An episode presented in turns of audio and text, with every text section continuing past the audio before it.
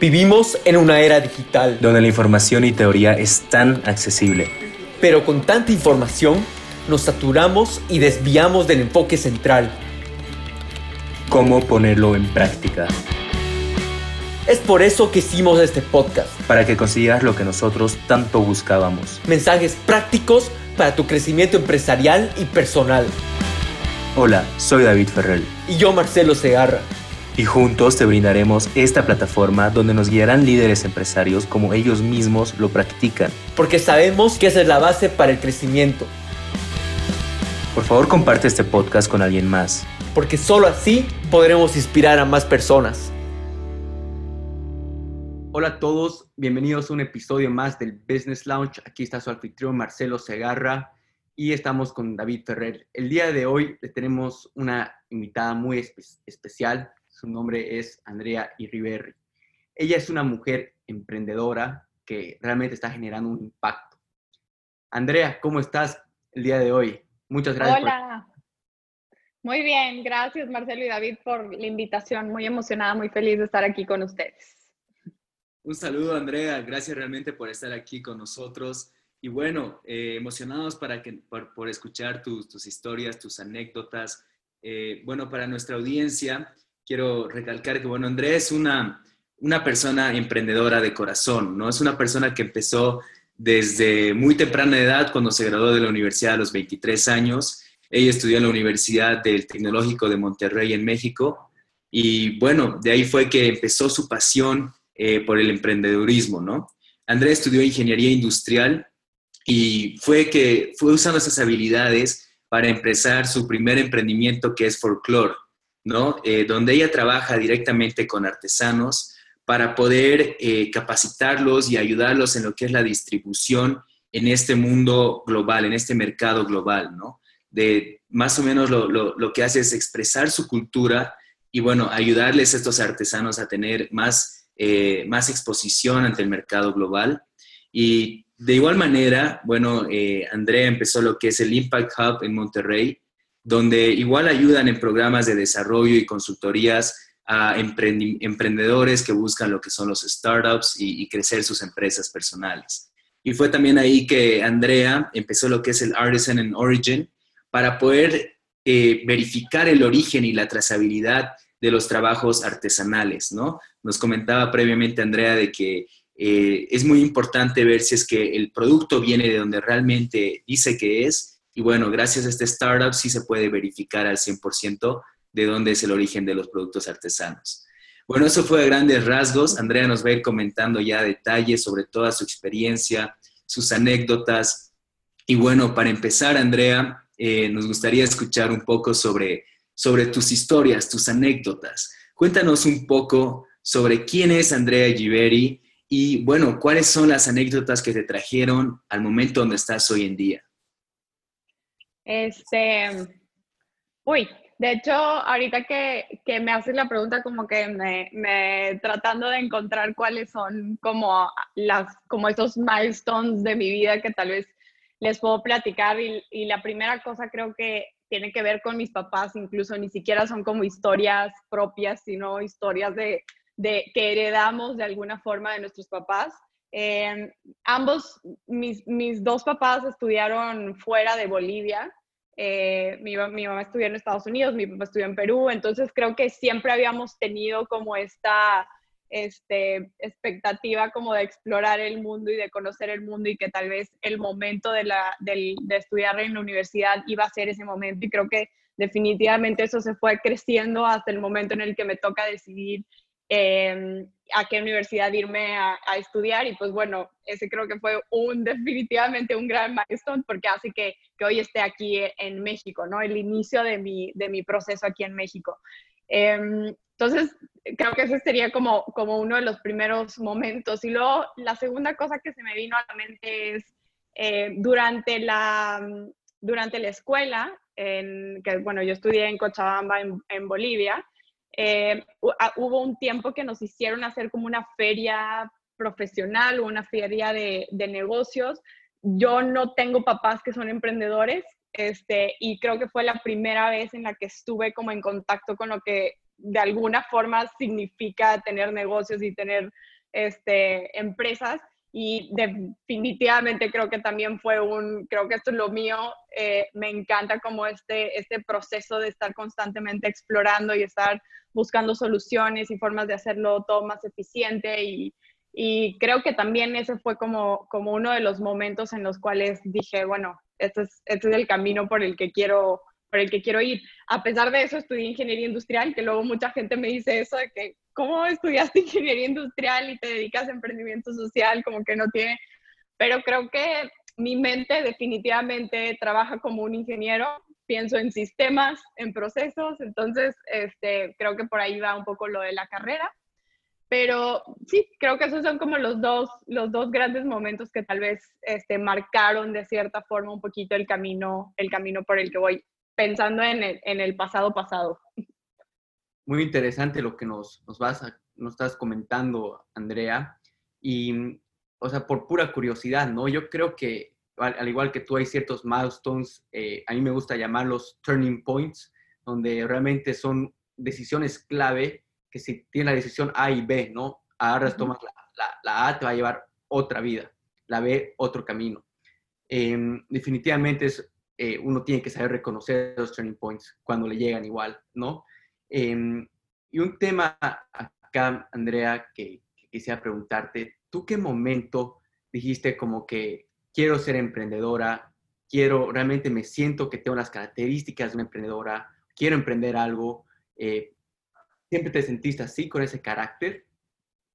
Em, creo que, o sea, no, definitivamente creo que fueron como más como una constantes llamados de diferentes formas que, que, me hicieron darme cuenta que la única forma que iba como cumplir con esos llamados era a través del emprendimiento. Em, y tal vez me voy a regresar a otra historia como un poquito del, del pasado. Mis negocios, y ahorita vamos a platicar un poquito de esto, son muy en, en la parte del emprendimiento social. La primera vez que yo conozco el término de emprendimiento social fue a través de una clase y de Mohamed Yunus, que es uno de los grandes pioneros en temas de emprendimiento social. Eh, y para mí era como, o sea, él, sus libros, los primeros libros que leí de él, fue como un, a ver, ¿en qué mundo existen estas cosas que nunca lo he visto? Y, por qué no están habiendo más de estas cosas. Entonces creo que empieza como en un proceso de curiosidad por estas cosas que no tenía idea ni cómo eran, ni cómo funcionaban, ni qué, ni qué eran lo que hacían. Em, después me, me, trato de involucrar lo más que puedo con esa industria, bueno, con, con ese tipo de emprendimientos y por cosas de, del destino, realmente un amigo estaba trabajando en Colombia, en un equipo que estaba trabajando para Mohamed Yunus en Colombia para traer los modelos que él tenía de emprendimiento social en, en Bangladesh a Colombia. Y por pura suerte, me, bueno, no suerte, porque pues, digo, suerte, causalidades y ya saben, eh, terminó estando allá como por tres meses trabajando con el equipo. Yo era una niña, pues, creo que estaba en el tercer semestre de la carrera o algo así, o sea, tenía como 19 años, probablemente 20. Em, y definitivamente creo que ese fue como mi escuela, mi maestría, mi todo en temas de, en temas de emprendimiento social. Ver lo que realmente puede generar, ver el impacto que se puede generar a través de ese modelo y entender que esa era una forma de negocio que tal vez este, yo, podía, yo podía tratar de persuadir regreso a México y cuando regreso a México es cuando creo la primera, em, la primera empresa que desarrollo, que era una empresa social, este, en ese tiempo cuando realmente era un tema en el que todavía no se hablaba tanto, ¿no? Entonces, te digo, creo que fue como una mezcla entre llamados y curiosidades y luego tengo que tal vez agregar que ya una vez que me metí en el proceso, pues obviamente el conocer a la gente, el ver lo que tus acciones pueden pueden hacer en otras personas, en las oportunidades que puedes construir para otras personas, definitivamente es como la, la llama que mantiene absolutamente todo lo que hago vivo, ¿no? 100%. Y bueno, nos hablaste demasiado, Andrea, con respecto a lo que es el emprendimiento social, ¿no? Y bueno, tenemos una audiencia que posiblemente no, no, no sabe bien a detalle qué es el emprendimiento social. Entonces, me gustaría que primero nos expliques ¿qué es un emprendimiento social? Y segundo, ¿qué retos estás enfrentando tú al, al empezar un emprendimiento social que, como tú decías anteriormente, hoy en día ya está siendo más conocido, pero en su momento posiblemente no tenía tanto reconocimiento? Entonces, ¿cuál ha sido ese reto y qué pasión te ha ayudado a, a, mantener esa perseverancia para llevar adelante tus emprendimientos? Mm, muy bien. Pues, em, ¿qué es un negocio social para empezar? Primero, hacer una estructura como pasada de un poco como, se, cómo eran los negocios. Existían estos modelos como de la empresa tradicional, que es una empresa que básicamente el objetivo es generar más ingresos, generar más ganancias. Ese es como el objetivo de una empresa tradicional. Y luego estaba este otro modelo que eran las ONGs o la asociación civil, que su, su modelo, su objetivo era generar mayor impacto, ¿no? Entonces eran como los, las dos diferentes como modelos que se, que se podían tener, digamos que de estructuras. Eh, un negocio social más o menos está justo en el centro entonces, lo que hace es, del modelo tradicional, agarra un poquito la forma, en el sentido de que es un, es un eh, negocio que es sostenible, porque pues digo, para hacer ganancias pues tienes que ser sostenible, entonces el negocio social tiene en su estructura que tiene que ser un negocio sostenible, tiene que ser un negocio que genere dinero para poder generar esa sostenibilidad, pero tiene de la parte de las ONGs adopta eh, la parte de lo importante que es generar impacto. Entonces, su objetivo es generar impacto a través de un modelo de sostenibilidad económica.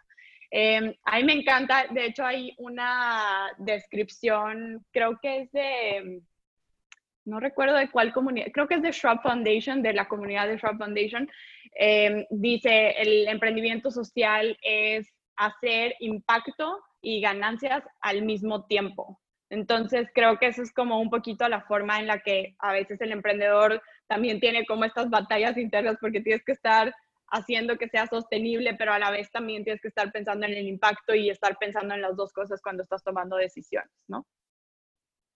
Claro, y, creo que es el reto más grande, ¿no? Dale, dale. No, es que creo que me faltó la otra pregunta, pero... No, pero comentanos. Perdón. Este, y mm, tu, tu, segunda pregunta sobre cuáles son las como cosas que me han hecho que siga habiendo a pesar de, de, que hay muchísimas dificultades en este proceso, creo que definitivamente es las historias que vas recolectando de la gente que vas impactando con tus negocios y con tus proyectos, ¿no? Em, todos mis proyectos tienen un común denominador de un poder colectivo, creo muchísimo en el poder colectivo, creo que este, somos mucho más fuertes cuando trabajamos en conjunto, cuando entendemos que en la diversidad somos mucho más, este, mucho más fuertes, mucho más competitivos. Y, creo que esas historias, esa recolección de historias eh, es definitivamente una de las cosas que más me, me llenan de todo este proceso, que más fuego me dan, el conocer más artesanos, el estar involucrados con más emprendedores, el que se generen más emprendedores sociales, el que hayan más comunidades este, que, se, que se integren a, a, Folklore o al Impact Hub o, a cualquier proyecto que tenga. Creo que ese es como el fuego, el fuego máximo. Claro, y es como tú dices, Andrea, muchos em, emprendimientos sociales, o sea, por lo menos los que yo he logrado conocer, eh, varios han caído y es por el tema que no, logran, no logran ser sostenibles, ¿no ve? El, tema de generar dinero, tiene que haber un, realmente una estructura, sistemas. Y muy interesante, seguro, cómo tú has debido aplicar la ingeniería industrial para poner esos sistemas en orden en, tus emprendimientos. Y otro tema, eh, acá igual el impacto que llega a ser tu, tu motivación, realmente eso es tu fuego. En todo emprendimiento social, eh, eso realmente es la, la raíz de todo. Em, Andrea, antes de entrar a detalle a tus emprendimientos sociales, quisiera preguntarte qué características tú has desarrollado como emprendedora social. Em, creo que definitivamente la, una de las cosas que más desarrollo y de hecho constantemente estoy aprendiendo sobre eso tiene que ver con la empatía. Creo que es una de esas cosas que nos hace mucha falta como sociedad seguirla desarrollando y seguir trabajando en ella, sobre todo en el mundo tan polarizado en el que vivimos.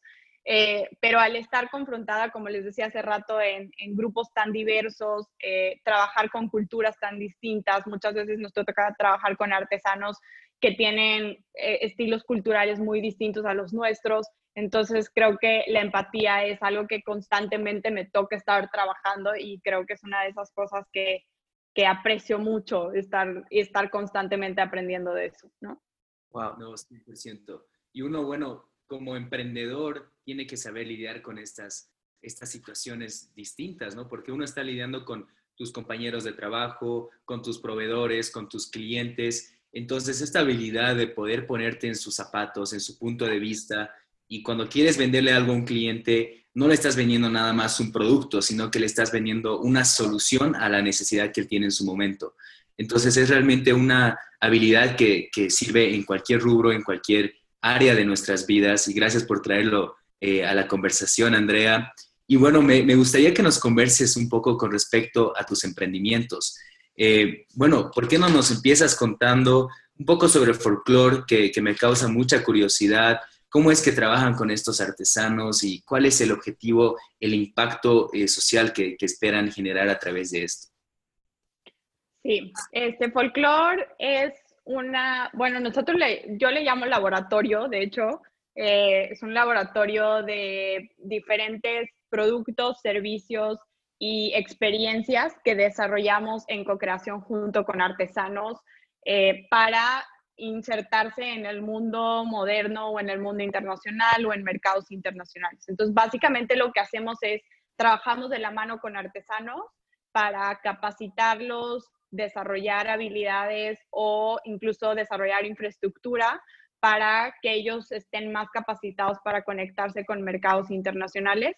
Una de las cosas que pasan con, este, cuando trabajamos con, en temas de artesanos es que ellos se encuentran localmente en zonas geográficas rurales y estas zonas muchas veces no tienen internet o no tienen acceso a, mercados o a diferentes cosas que para nosotros tal vez pueden ser cotidianas. Y a través de folklore buscamos encontrar formas de, que ellos tengan acceso a esta información, pero a la vez también puedan sumar su conocimiento, sus productos, sus servicios y lo que sea que ellos estén desarrollando a, este mercado, digamos que digital en el que vivimos hoy en día, ¿no? Em, lo que hemos desarrollado es básicamente una metodología de trabajo eh, donde estamos constantemente encontrando formas de cómo tiene que ser esta co-creación entre artesanos y talentos este, diversos. Eh, hemos trabajado con arquitectos, hemos trabajado con diseñadores de interiores, hemos trabajado con diseñadores de moda, eh, todos estos que quieren trabajar con artesanos o quieren trabajar con técnicas artesanales, pero que no encuentran o no tienen una forma de conectar con ellos o que no saben cuál es la mejor forma de trabajar con ellos. Entonces, tratamos de, ayudar en ese proceso, en facilitar ese proceso y en que sea un espacio neutro de co-creación. Em, creo que una de las cosas que pasa muchísimo en tema de artesanías en, Latinoamérica en general, eh, tal vez a excepción de algunos países que han empezado a hacer cambios interesantes, es que todavía consideramos la artesanía como un oficio, digamos que informal, y de hecho en gran medida es una industria informal.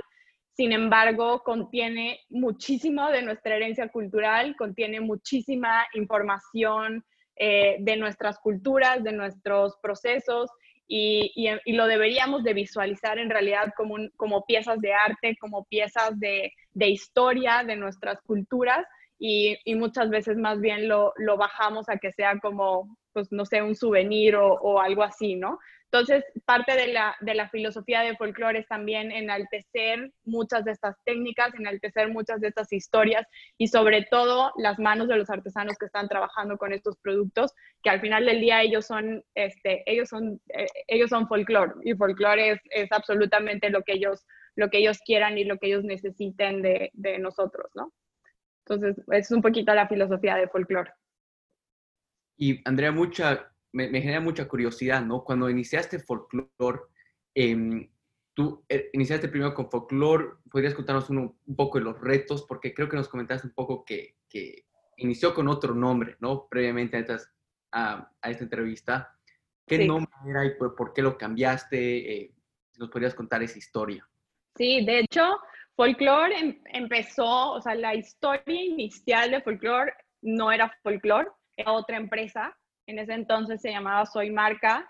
Eh, empezó en una clase, de hecho, extrañamente también empezó en una clase de, de, la carrera eh, en el TEC de Monterrey. Éramos un equipo más, era un, proyecto más, por decirlo así, de, la, de las clases pero yo y una amiga nos los tomamos extremadamente en serio, se nos hizo muy padre poder utilizar el trabajo de la clase y el proceso de la clase en desarrollar una empresa.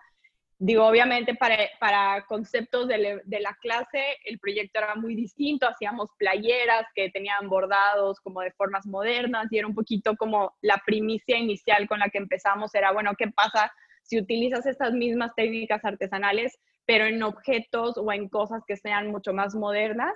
Y, y, eso era la primicia inicial con la, que, con la que empezamos. De hecho, Soy Marca después participó en, un, en una campaña a nivel de México que desarrolló el gobierno, el gobierno nacional de México, que se llamaba Iniciativa México, eh, y sacamos tercer lugar en esa iniciativa y bajamos el primer fondo de capital para desarrollar, digamos que el inicio de de lo que estábamos desarrollando. Y con ese fondo hicimos los primeros este, tres años del proyecto y, me tocó a través de eso conocer y visitar muchísimos artesanos, conocer y visitar muchísimas eh, de, las, de las diferentes cosas que estaban pasando en temas de artesanía.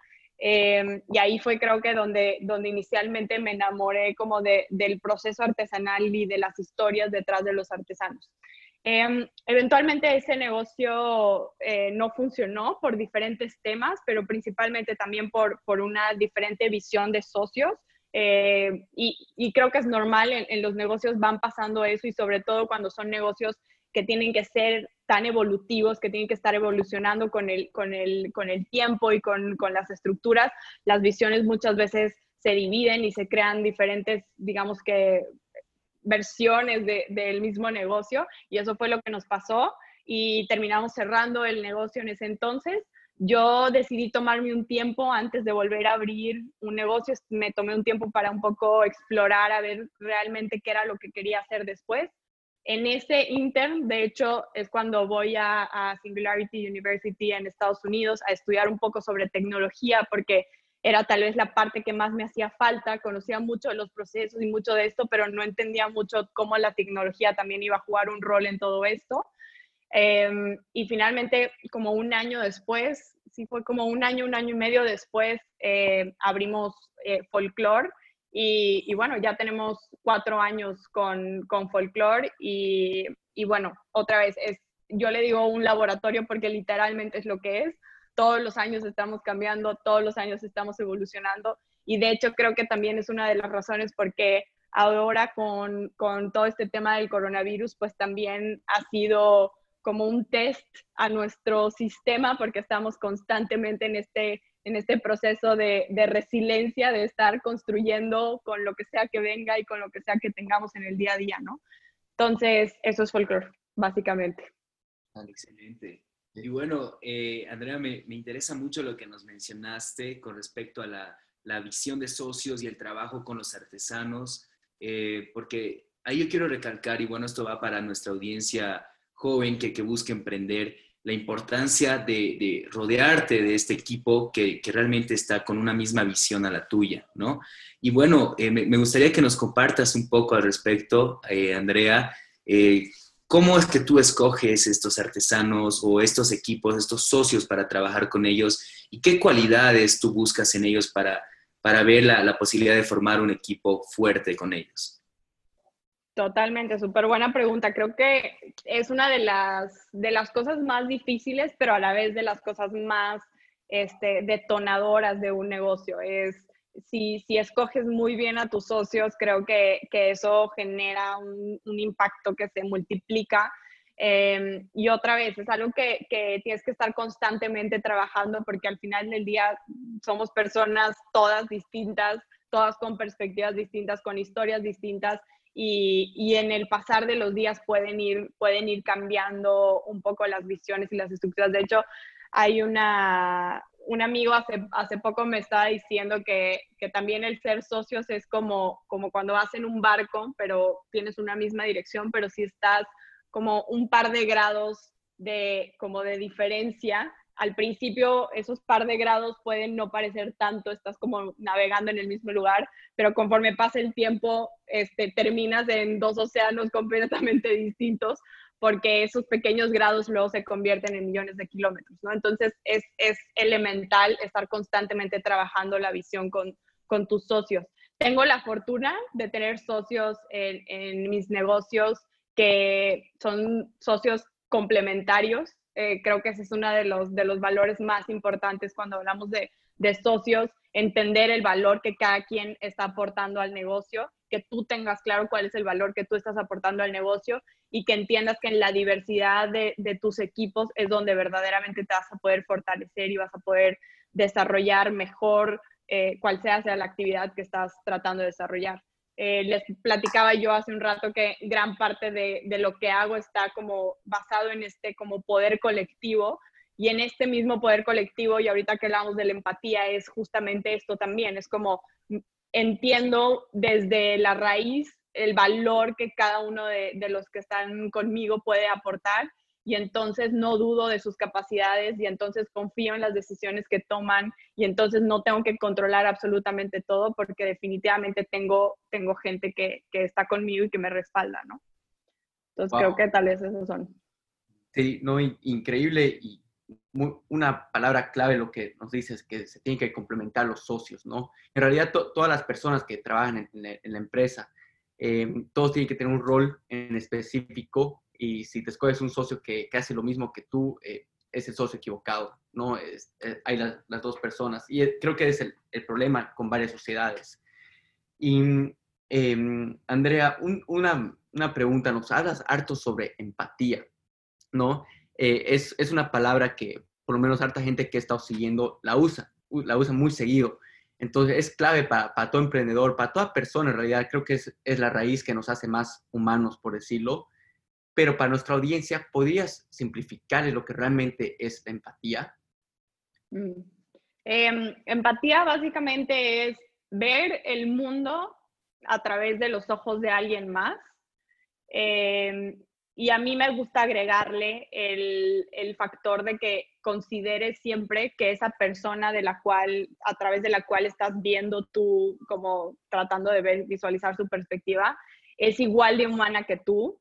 Y eso implica que es igual de compleja que tú, igual de, este, digamos que, de historias que compartidas, de, de em, ¿cómo se dirá? De, diferentes como cosas que pueden estar influenciándolo. Muchas veces tendemos a pensar que la perspectiva de las personas es o blanco o negro y, y definitivamente no somos así. Somos seres humanos que que pensamos en muchos colores, en muchas formas, en grises, en blancos, en negros. Tenemos algunas cosas en las que estamos 100% seguros y cosas en las que no estamos tan, seguros. Y entonces cuando pensamos en empatía también tenemos que considerar estos factores en los que no hay totalidades y no hay absolutos, sino más bien es otro ser humano con sus propias heridas o con sus propias historias o con sus propias perspectivas y tratar de tomar desde esa perspectiva eh, la opinión que te dice, el comentario, la retroalimentación, eh, la decisión que toma, eh, lo que sea que sea que, que estés tratando de entender de esa persona. No, 100%. Es, es una habilidad que, que, se tiene que ir desarrollando día a día y como decía Marcelo, yo creo que es algo que nos hace humanos, ¿no? Nos hace relacionarnos entre humanos y saber que a pesar de que estamos todos en un mismo presente, todos tenemos un distinto pasado, ¿no? Y poder entender eso de la otra persona. Y bueno, enfocándonos ahora en el presente, Andrea, enfocándonos en, en la situación que realmente todo el mundo se encuentra, cuéntanos un poco eh, cómo estás sobrellevando tú este tema del coronavirus, de la cuarentena, y tanto personalmente como eh, empresarialmente.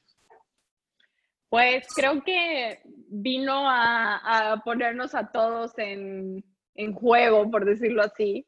Eh, creo que definitivamente como a todos, eh, a nivel personal ha sido un proceso tanto reflectivo como un proceso también de, de introspección, eh, de evaluar lo que estoy haciendo, en lo que estoy tomando mis decisiones, en que estoy invirtiendo mi tiempo. Y, ha estado padre el proceso de como darte cuenta y reconocer cuáles son las cosas a las que les estás dando valor. Em, creo que, como les decía hace un, hace un rato, para las empresas que, que, tengo, de, o sea, el, Impact Hub y también Folklore, em, ha sido un proceso de como de, de examen final sobre como nuestra capacidad de, de resiliencia, nuestra capacidad de innovación. Y tengo que decir que tipo todo el equipo está extremadamente creativo, está extremadamente activo también, creo que estamos trabajando más que nunca, que eso no siempre es bueno, también creo que este proceso nos ha, nos ha hecho reconocer lo importante que es el balance también en nuestras vidas, pero sí nos ha hecho como, nos ha dado como un pum de, o sea, tenemos que encontrar cómo, o sea, ahorita ya no hay, no hay, no hay pena, no hay, este, no hay excusa, no hay absolutamente nada, tenemos que encontrar la forma de cómo, ¿no?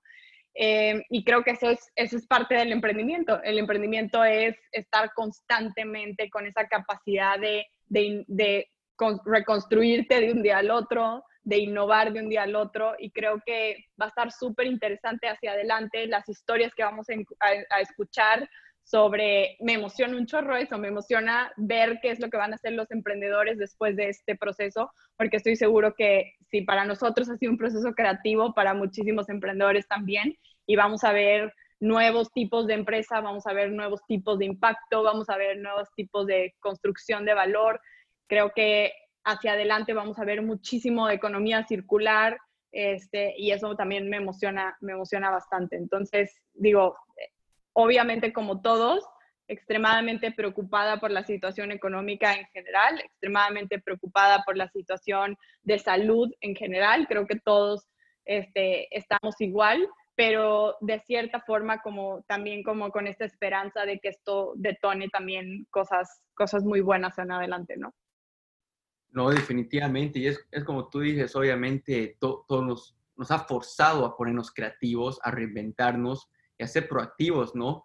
Eh, a todos igual como trabajar remotamente, o sea, personas que se veían siempre, eh, personalmente con mi equipo ha sido todo un reto, ¿no? Eh, todo ese trabajo remoto. Y esto, lo que es un reset a la economía, es muy interesante lo, lo que nos dices. El, el, consumidor va a cambiar de, de, mentalidad. Realmente se va a ir como decimos, va a ir a consumir en empresas que realmente están generando un impacto. Entre esos está realmente tus, tus tres emprendimientos, ¿no? Es una de las tendencias que se ve. ¿Cómo ustedes lo van a aprovechar como, como una oportunidad todo esto? Pues de hecho, creo que justamente, o sea, de la misma forma que, que, te decía ahorita, poniendo, poniendo como a prueba, como nuestros procesos, poniendo a prueba este, como la capacidad del equipo y el talento del equipo. Em, por ejemplo, en temas de, del Impact Hub, em, hemos abierto gran parte como de nuestros programas y de nuestros mentores y de todas las cosas que hacemos eh, y que siempre hacíamos para nuestros miembros internamente. Ahora lo hemos abierto completamente para emprendedores locales de, de cualquier rubro y eso nos ha abierto como un panorama completamente distinto a lo que teníamos antes sobre lo que podíamos hacer eh, como, eh, específicamente en nuestro nicho y ahora lo ha abierto como a, un volumen como más grande y más interesante. Eh, creo que también mucho de esto y de las oportunidades también parten de cierta forma desde una posición de, de impacto. De alguna forma creo que todos eh, estamos ahora también pensando, bueno, voy a consumir local porque quiero que la economía local se desarrolle y creo que vamos a ver muchísimo más de, cómo este énfasis por consumir localmente, porque, porque hay negocios que queremos que sobrevivan durante este proceso y que la están pasando difícil y entonces tenemos que estar presentes ahí de alguna forma como consumidores. Eh, creo que también las oportunidades van a ser eh, un, pues un eje, un eje de, otra vez, como de creación de nuevas cosas, que, que, eso es lo que se me hace muy, muy, muy interesante y estamos tratando de, ya sea pues a través del Impact Hub, como de acompañar a los emprendedores que están en ese proceso creativo y de, darles las herramientas que necesitan para desarrollar esas nuevas innovaciones o esos nuevos desarrollos. Em, y con folklore, pues lo que, siempre, lo que siempre hacemos es como, bueno, hay nuevas variantes, simplemente este, el resultado va a ser distinto, pero, pero vamos a poner en juego todo y a ver, y a ver qué sale, ¿no? Y, es, y ha sido un experimento súper, súper padre. Excelente. Esa habilidad de adaptarse, ¿no? De poder analizar la situación en la que estamos y no solo quedarse analizándola, sino que tomar una acción para ya responder a la situación. Y muchas veces hay la incertidumbre de que si será la decisión correcta o no, pero no lo vamos a saber hasta que realmente la tomamos, ¿no? Totalmente. Andrea nos... no hay tiempo ahorita para estar pensando tanto, es como... es, es, buen momento también para, yo diría, para cometer errores, porque todos lo están haciendo. Entonces, realmente no se pierde mucho, ¿no? En relación a otros tiempos. Totalmente. me interesa mucho el tema de ¿Cómo ustedes han, eh, hablaste sobre la creatividad, la innovación, eh, y ahora, bueno, sabemos que trabajan con artesanos, eh, nos, mencionaste en, poblaciones, en lugares un poco alejados, ¿no? Y bueno, hoy en día la única manera de, de, comunicarse con ellos es a través de la tecnología. ¿Cómo es que, Andrea, han estado ustedes en contacto con ellos? ¿Y cómo, cómo ves esto como una eh, fortaleza también para implementar en el futuro. Sabemos que muchos modelos de negocio, muchos modelos de comunicación en todas las industrias han cambiado gracias al coronavirus. Entonces, ¿cómo han visto esta situación y cómo piensan hacer una transición en el futuro? Sí, de hecho, o sea, por, por, lo mismo de que de muchas formas trabajamos de alguna forma remotamente con nuestros artesanos. Digo, sí tenemos equipos en campo, le llamamos nosotros, que son este, líderes, en algunos casos artesanos mismos que nos ayudan como en el, en el proceso de, capacitación o así. Em, pero de alguna forma absolutamente toda la red está remota porque no es como que todos eh, estamos en un edificio o en una oficina juntos, ¿no? Entonces esa, esa parte digamos que ya la veníamos trabajando en muchos sentidos, pero creo que sí algo que, que ha hecho este proceso es que ha hecho que los artesanos mismos reconozcan la importancia que tiene que ellos empiecen a involucrarse con el mundo digital, que creo que esa es una como urgencia que ellos no lo veían tan urgente, eh, por más de que estábamos en, bueno, es que su Facebook y es que hagamos esto y es que era como, bueno, pero es que ¿quién me va, como, ¿por qué lo hago? ¿Por qué es importante eso? Y creo que esto sí ha detonado como esta urgencia por, oye, sí, sí lo tengo que hacer, porque si no, como cómo me encuentran o cómo, o cómo vendo o cómo encuentro, encuentro esas cosas, ¿no?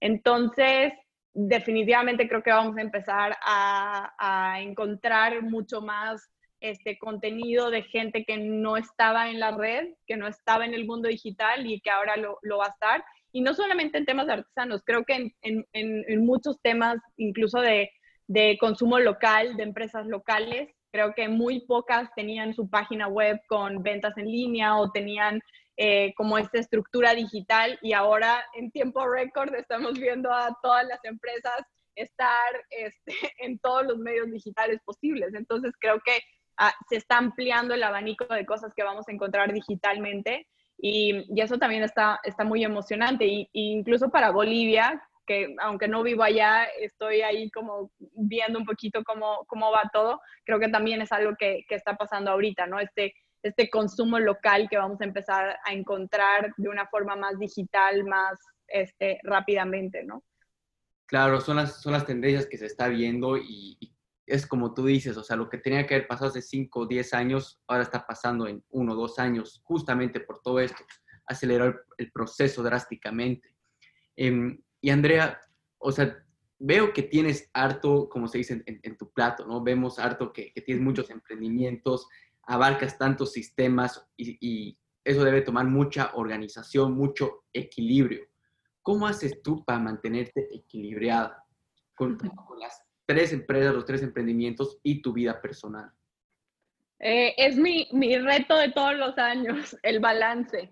Em, el balance, la priorización, el aprender a decir que no, pero pues bueno, es como eh, ese es el lado, el lado oscuro de la moneda cuando algo te apasiona tanto, es no saber hasta dónde tienes que también decir, a ver, espérame, tengo que también tener un, tiempo para mí. Pero bueno, hacemos lo que se puede en tratar de balancear. Creo que para mí em, las cosas más importantes cuando hablo de balance son dos cosas. Una creo que ya la tocamos, que es el tema de equipo tengo equipos excepcionales, formo parte de equipos excepcionales en todos mis, mis negocios, este, equipos que se autogestionan, autolideran, auto toman decisiones y no necesitamos estar como controlando absolutamente todo. Y eso, y eso creo que es gran parte de, de lo que hace esta posibilidad de poder generar mucho más impacto, porque entonces te aseguras de que en todos los negocios donde estás, estás entregando tu valor y no estás haciendo o tratando de hacer absolutamente todo. Eh, eso es como una de las primeras cosas. Y la segunda es, creo que me he dado cuenta con el tiempo que soy mucho más efectiva, mucho más productiva, mucho más activa este, con mis negocios mientras estoy más en balance con mi vida personal también. Y con mi vida personal me refiero a, este, a mis relaciones con mi esposo, con mis amigos, a mis a mi tiempo de, ocio, de lectura, a mis tiempos de, actividades físicas, a mis tiempos de, actividades espirituales. El estar en balance en eso también te hace mucho más productivo y mucho más activo eh, en, tus, en tus otros, en tus negocios y en tu vida profesional. Y creo que eso a veces no nos damos cuenta, como que decimos, no, es que me va a quitar una hora de mi tiempo hacer ejercicio, me va a quitar una hora de mi tiempo si me pongo a leer, pero en realidad esa hora cuando la tratas de poner en, en, el trabajo, a veces es el tiempo que estás este, tratando de encontrar la fuerza para hacer o buscando entre tus emails este, algo o lo que sea, ¿no? Entonces, creo que es extremadamente importante tener, tener y pensar en ese balance completo, ¿no? Eh, en el balance de, de, las dos partes, como una misma. Me encanta, me, me encanta esa idea del balance y, y, como tú dices, ¿no? Muchas personas ven a una persona exitosa, entre comillas, porque pues tiene mucho dinero, tiene buenas empresas o maneja un lindo auto, sin embargo, en otros aspectos de su vida puede ser que los hayan descuidado. Entonces, realmente el, éxito es bastante subjetivo, ¿no? Pero como lo has descrito ahora, es, es algo global, es algo que tiene que abarcar todas las áreas de tu vida, tanto relaciones físico, mental, empresarial. Y eso es muy importante eh, recalcar con nuestra audiencia que están empezando jóvenes, obviamente tienen que echarle con todas las ganas, con toda su pasión, sin embargo, no pueden descuidar las otras áreas de sus vidas. ¿no? Y bueno, hablando ahora... De hecho, ah, perdón, si me dejan como nada más agregar ahí como un tip tal vez eh, extra. Em, hay un libro que se llama My Best Year Ever de Michael Hyatt, que es un excepcional libro en temas de productividad, pero sobre todo en este tema de eh, sí quiero ser extremadamente productivo, pero debería de considerar todas mis áreas para que realmente sea mi, mi mejor año ever. Este, tengo que considerar todas las áreas y no solamente mis objetivos de, de negocio o de empresa. Entonces, digo, nada más ahí para, para los que estén interesados en, en conocer más de, de un poquito de esas estructuras. No, Y vamos a poner también los, los, datos del libro aquí en la nota para que nuestra audiencia pueda acceder al libro que recomendaste. Y bueno, Andrea, nos, nos gustaría escuchar un poco con respecto a los éxitos que quieres alcanzar, las metas que quieres alcanzar de aquí a cinco años. ¿Dónde te ves eh, en base a tus, eh, a tus negocios, en base a tu vida personal de aquí a cinco años, Andrea? Uf, de aquí a cinco años. Creo que, no sé si les pasa, pero creo que con todo este tema del coronavirus, este, como que cada vez es más difícil ver como a cinco años porque nos damos cuenta que, que en un año pueden cambiar absolutamente todas las cosas.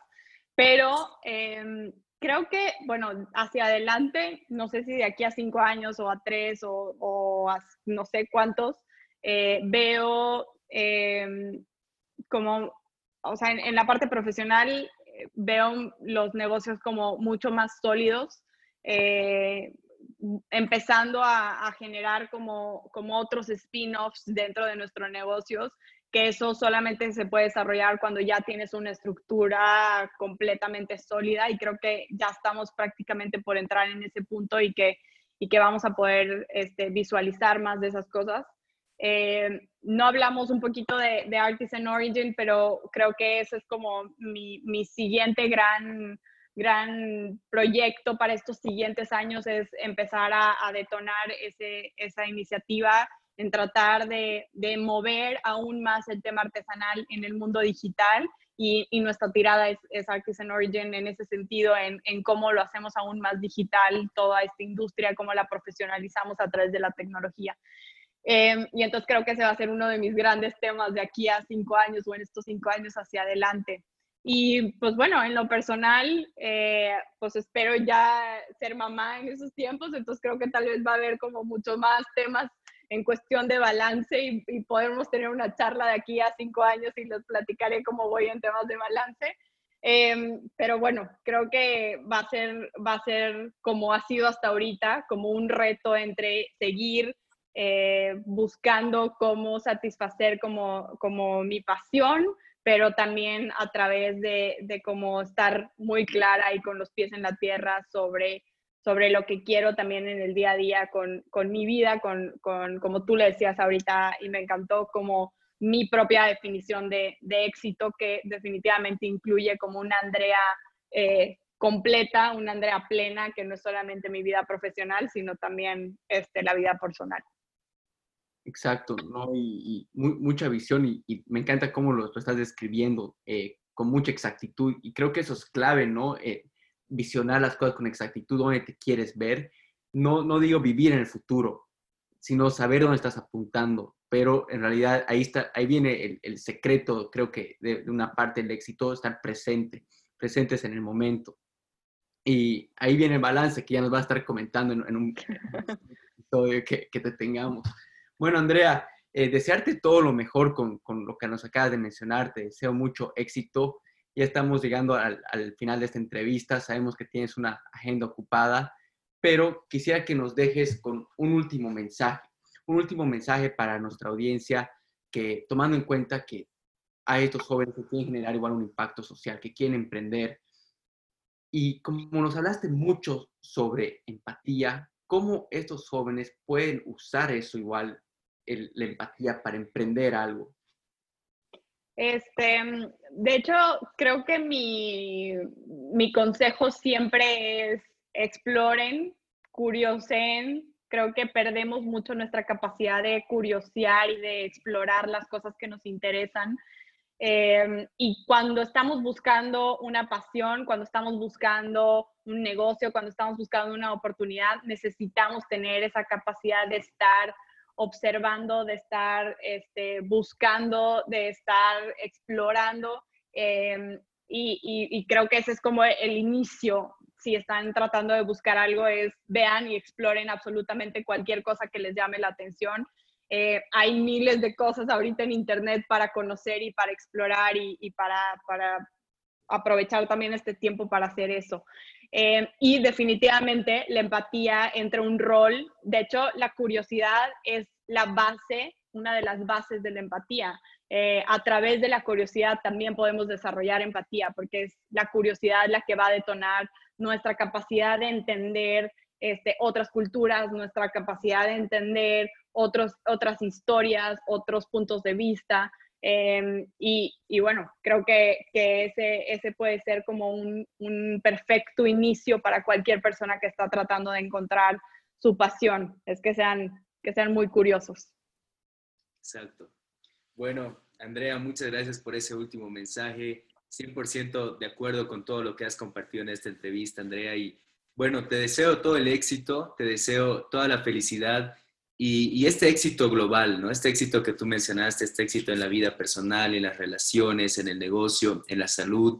Y bueno, que, sigamos generando un gran impacto en las personas que nos llegan a conocer, en las personas, con las personas que podemos trabajar, porque al final de eso se trata, ¿no? Se trata de la riqueza en sí de un emprendimiento es lo que tú entregas a otros. Gracias, Andrea, por estar aquí con nosotros. Ha sido realmente un placer tenerte eh, por este mensaje tan increíble que nos has brindado. Y bueno, también para nuestra audiencia que, quiere saber más de ti, vamos a poner eh, tu información aquí en la nota para que igual puedan de igual manera llegar a conocer más sobre tus emprendimientos. Un saludo, Andrea, y muchas gracias por estar con nosotros. Gracias a ustedes, gracias a ustedes por la invitación y feliz, feliz de estar aquí compartiendo. Muchas gracias, Andrea. Bueno, de, mi parte, igual agradecerte por, por tu tiempo. Eh, realmente esto, o sea, nos ha tocado piezas clave, ¿no? Tanto para David, para mí y para nuestra audiencia, que, que tenemos que aplicarlos, ¿no? Tanto, si no es en el mundo de emprendimiento, tal vez en, en el mundo profesional y personal. Eh, gracias, gracias, Andrea, por haber compartido todo eso con nosotros y desearte todo lo mejor. Vamos a estar en contacto. Gracias a ti también, Marcelo. Gracias.